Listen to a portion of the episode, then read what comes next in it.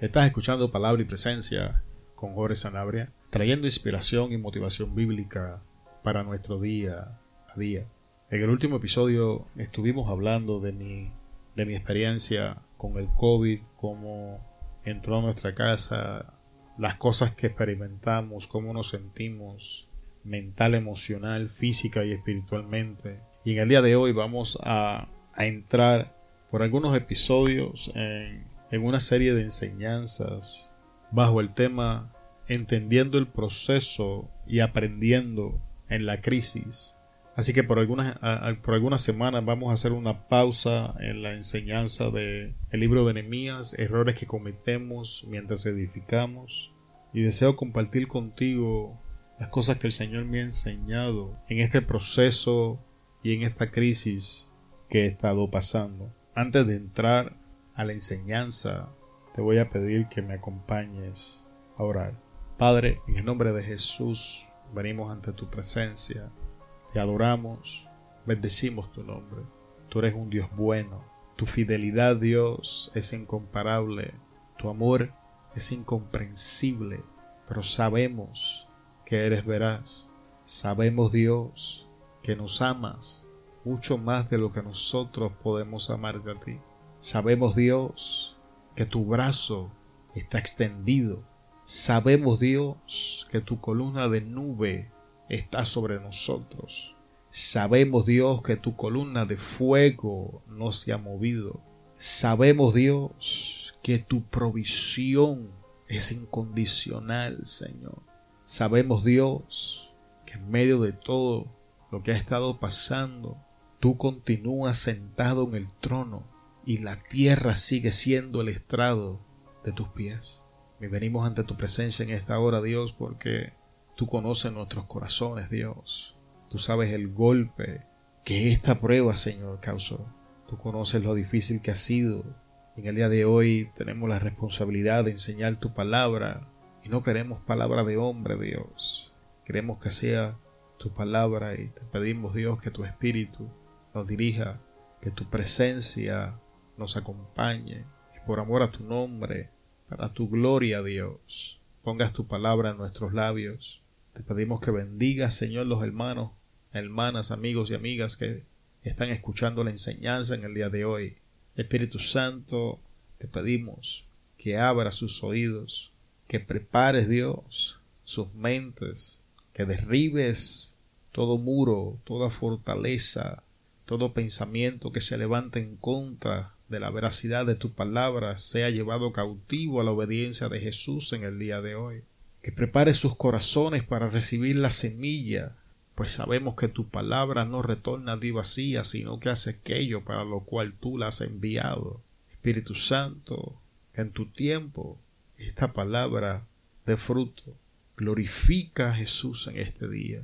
Me deposito en tus manos, Dios, sabiendo que nada puedo hacer sin ti sabiendo Dios que no soy merecedor del privilegio de enseñar tu palabra, sino que la enseñamos por tu gracia, por tu amor, por los beneficios que nos alcanzan a través de nuestro Señor Jesucristo, y que toda gloria, honra, alabanza y adoración son tuyas, Dios.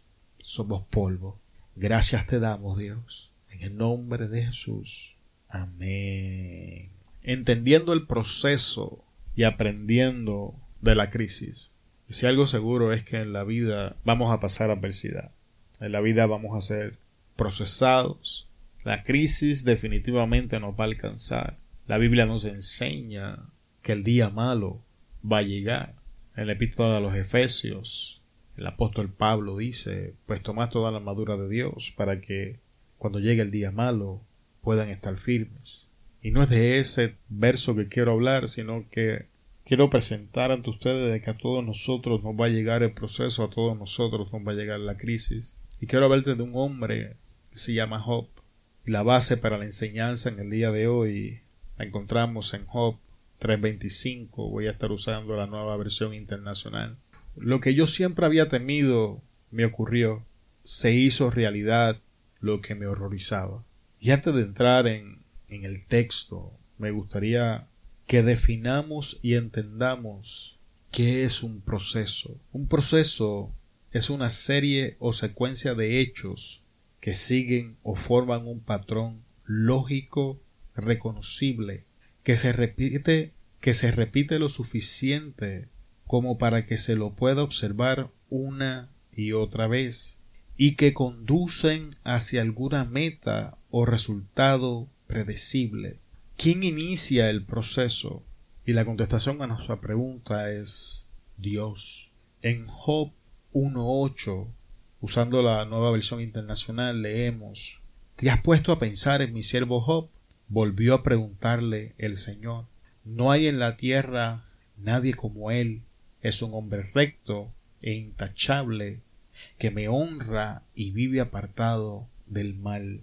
Para el beneficio de aquellos que no están totalmente familiarizados con la historia de Job, permítame hacer un pequeño resumen de lo que está aconteciendo en este versículo. En el capítulo 1 de Job se nos da una breve descripción de quién es Job, de la riqueza que Dios ha puesto en sus manos, de la clase de carácter y un poco de la rutina en la vida de Job. Pero en, en un punto dado dice la Biblia que los hijos de Dios, hablando de los ángeles, subieron para llegar a la presencia de Dios y Satanás se disfrazó él mismo como ángel, lo que no debe sorprenderlo porque la Biblia nos dice en el Nuevo Testamento que él mismo se viste como ángel de luz, y entonces llega ante la presencia de Dios mismo. Y hay una conversación entre Dios y Satanás, donde Dios intencionalmente le pregunta de dónde viene, Satanás le contesta de rodear la tierra, de andar por ella.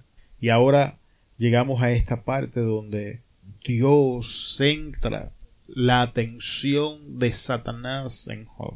Y este es Dios dándole inicio al proceso. Y ahora que sabemos que es Dios quien inicia el proceso, me gustaría retroceder un momento a la definición de proceso, porque ahora que entendemos que es Dios quien inicia el proceso, muchas cosas de la definición van a comenzar a hacer sentido para nosotros.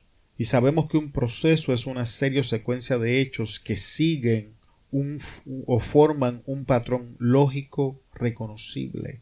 Pero ahora que sabemos que es Dios quien inicia el proceso en nuestras vidas, significa que esta serie o secuencia de hechos o eventos que van a formar un patrón lógico es lógico según la lógica de Dios.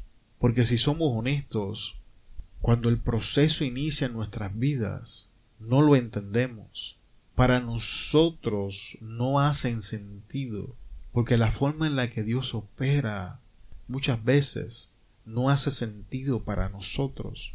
E-, en el momento en que entramos en la situación, que entramos en esta serie de eventos que Dios ha organizado según su lógica, según sus razonamientos, según su sabiduría, si somos honestos, nosotros no lo vamos a entender, no, no, no vamos a comprender lo que Dios quiere iniciar y quiere hacer en nuestra vida. Y ese es uno de los propósitos de esta enseñanza, de que al finalizar esta enseñanza podamos entender un poco del propósito del proceso y la crisis en nuestra vida no vamos a entender la serie de eventos, pero sí vamos a entender lo que necesitamos saber para resistir firmes y agarrarnos de la verdad que la escritura nos da y la luz que arroja en cuanto a estos temas. Dice la definición que esto se repite lo suficiente como para que se le pueda observar una y otra vez. Y esto era lo que me refería, que los procesos van a, van a alcanzar Dios los va a permitir, Dios los va a iniciar constantemente en nuestra vida, pero ¿para qué? Para conducirnos hacia una meta o un, resultado que Dios ya predijo.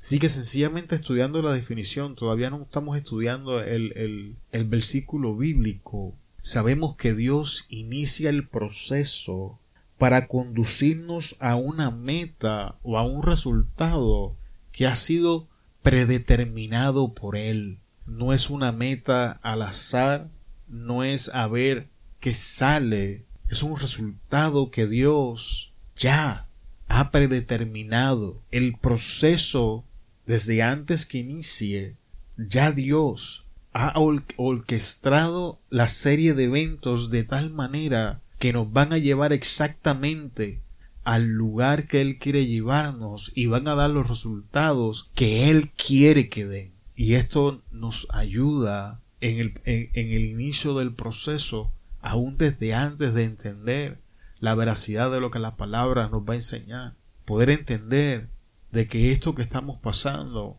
ha sido orquestado por Dios para llevarnos a una posición, a un lugar en la vida que Él ha predeterminado, para que esto produzca los resultados que Él sabe que son los mejores para nosotros. Y es por eso que es importante entender que esta serie de eventos es según la lógica de Dios y no según la nuestra.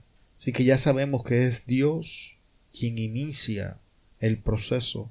Pero sin embargo ahora tengo que preguntar, ¿quién inicia la crisis? Y antes de contestar la pregunta me gustaría definir lo que es crisis. Crisis es un cambio negativo, una situación complicada, difícil e inestable durante un proceso. En algunos casos también hace referencia a una situación de carestía y o escasez, y esta puede ser tanto física como simbólica. Así que ahora, ahora, ahora podemos ver y entender que según la definición no podemos separar crisis de proceso. Cuando Dios inicia el proceso, Él ve la crisis y establece cómo va a usar la crisis. Que cuando estas, estos cambios negativos, estas situaciones complicadas, estas cosas difíciles e inestables, son parte del proceso. Nos incomodan, nos duelen, nos tiran de rodillas, pero son parte del proceso. Y es importante que entiendas que quien inicia la crisis es Satanás. En Job 1.9 al 11 leemos. Eh, recuerden que estoy usando la nueva versión internacional. Satanás replicó ¿Y acaso Job te honra sin recibir nada a cambio?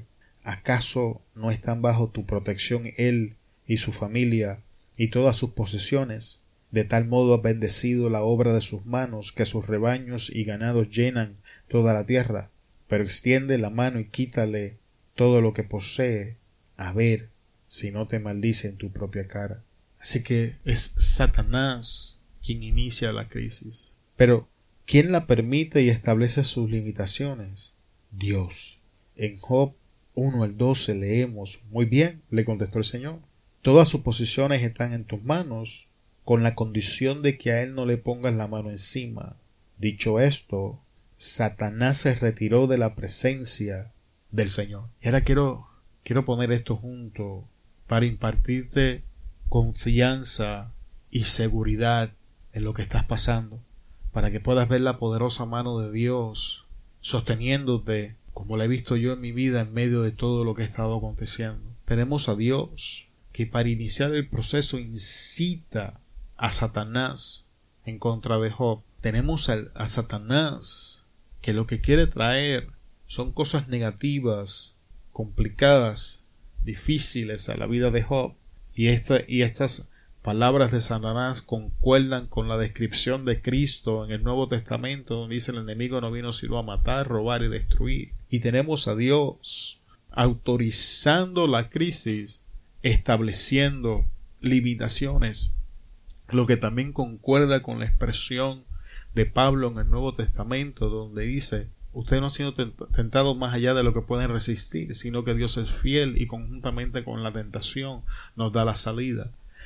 Y esto establece que Dios lo permite y establece las limitaciones, porque no vamos a ser puestos en una posición más allá de lo que podamos resistir. Y fue uno de los pensamientos que tuve que enfrentar en el momento de crisis, cuando estaba enfrentando el COVID, cuando senté que me estaba cayendo en pedazos, cuando sentía que mi mundo se estaba desmoronando. Le doy gracias a Dios y al Espíritu Santo que en su misericordia me ayudó a hacer la confesión y dije no me muero aquí, no me muero aquí. Recuerdo que en múltiples ocasiones escuchaba una canción que se titula Todo va a estar bien. Eh, no, no me acuerdo cómo se llama el cantante principal, pero sí sé que la, la canta con Danny Goki y Redimido. y, y era una canción que me ministraba en el momento. Y cuando Dios abre la escritura y me enseña este bosquejo que estoy compartiendo contigo, pude entender que desde el principio Él había establecido las limitaciones, que desde el principio la crisis era parte del proceso, que es imposible separarlas, que, que no hay forma de que haya un proceso y la crisis no nos alcance, pero tienes que ver algo que es importante aquí, y es que Dios, para cumplir su propósito en la vida de Job, está usando a Satanás, de que independientemente de lo que Satanás piense de él mismo, Satanás es simplemente otra parte de la creación que Dios hace con él como él quiere, cuando él quiere, donde él quiere, según su infinita voluntad de que Satanás mismo no se puede mover más allá de lo que el Creador del universo ha establecido, de que Satanás cuando está tocando nuestras vidas es porque Dios lo ha permitido porque Él tiene un propósito, propósito que como es conforme a su lógica en el proceso no lo entendemos, pero nos va a llevar a un lugar ya preestablecido por Él. Y esto concuerda con la expresión de Jesús a Pedro donde dice Pedro, Satanás te ha pedido para zarandearte como el trigo, pero yo he orado para que tu fe no falte y tú, una vez vuelto, conforta a tus hermanos. Y esto es importante, hermano. E, e, es, importante que entendamos esta realidad que la Biblia nos enseña. La adversidad no ha llegado a tu vida simplemente por casualidad, sino Dios la ha permitido y aun cuando nosotros con nuestras acciones hayamos abierto la puerta y le hayamos dado algún tipo de legalidad al enemigo, nada escapa de la voluntad y de la planificación del Señor. Y que el día de hoy vamos a dejar la enseñanza hasta aquí. Y esto es básicamente la introducción a esta nueva serie donde estamos invirtiendo tiempo para que entiendas lo que es el proceso y lo que es la crisis, quién inicia el proceso, quién inicia la crisis y quién establece las limitaciones de la crisis en nuestra vida. Muchas gracias por estar con nosotros en palabra y presencia con Jorge Sanabria. Una vez más, gracias, te bendecimos en el poderoso nombre de Jesús y te esperamos en el próximo episodio de Palabra y Presencia. Hasta luego.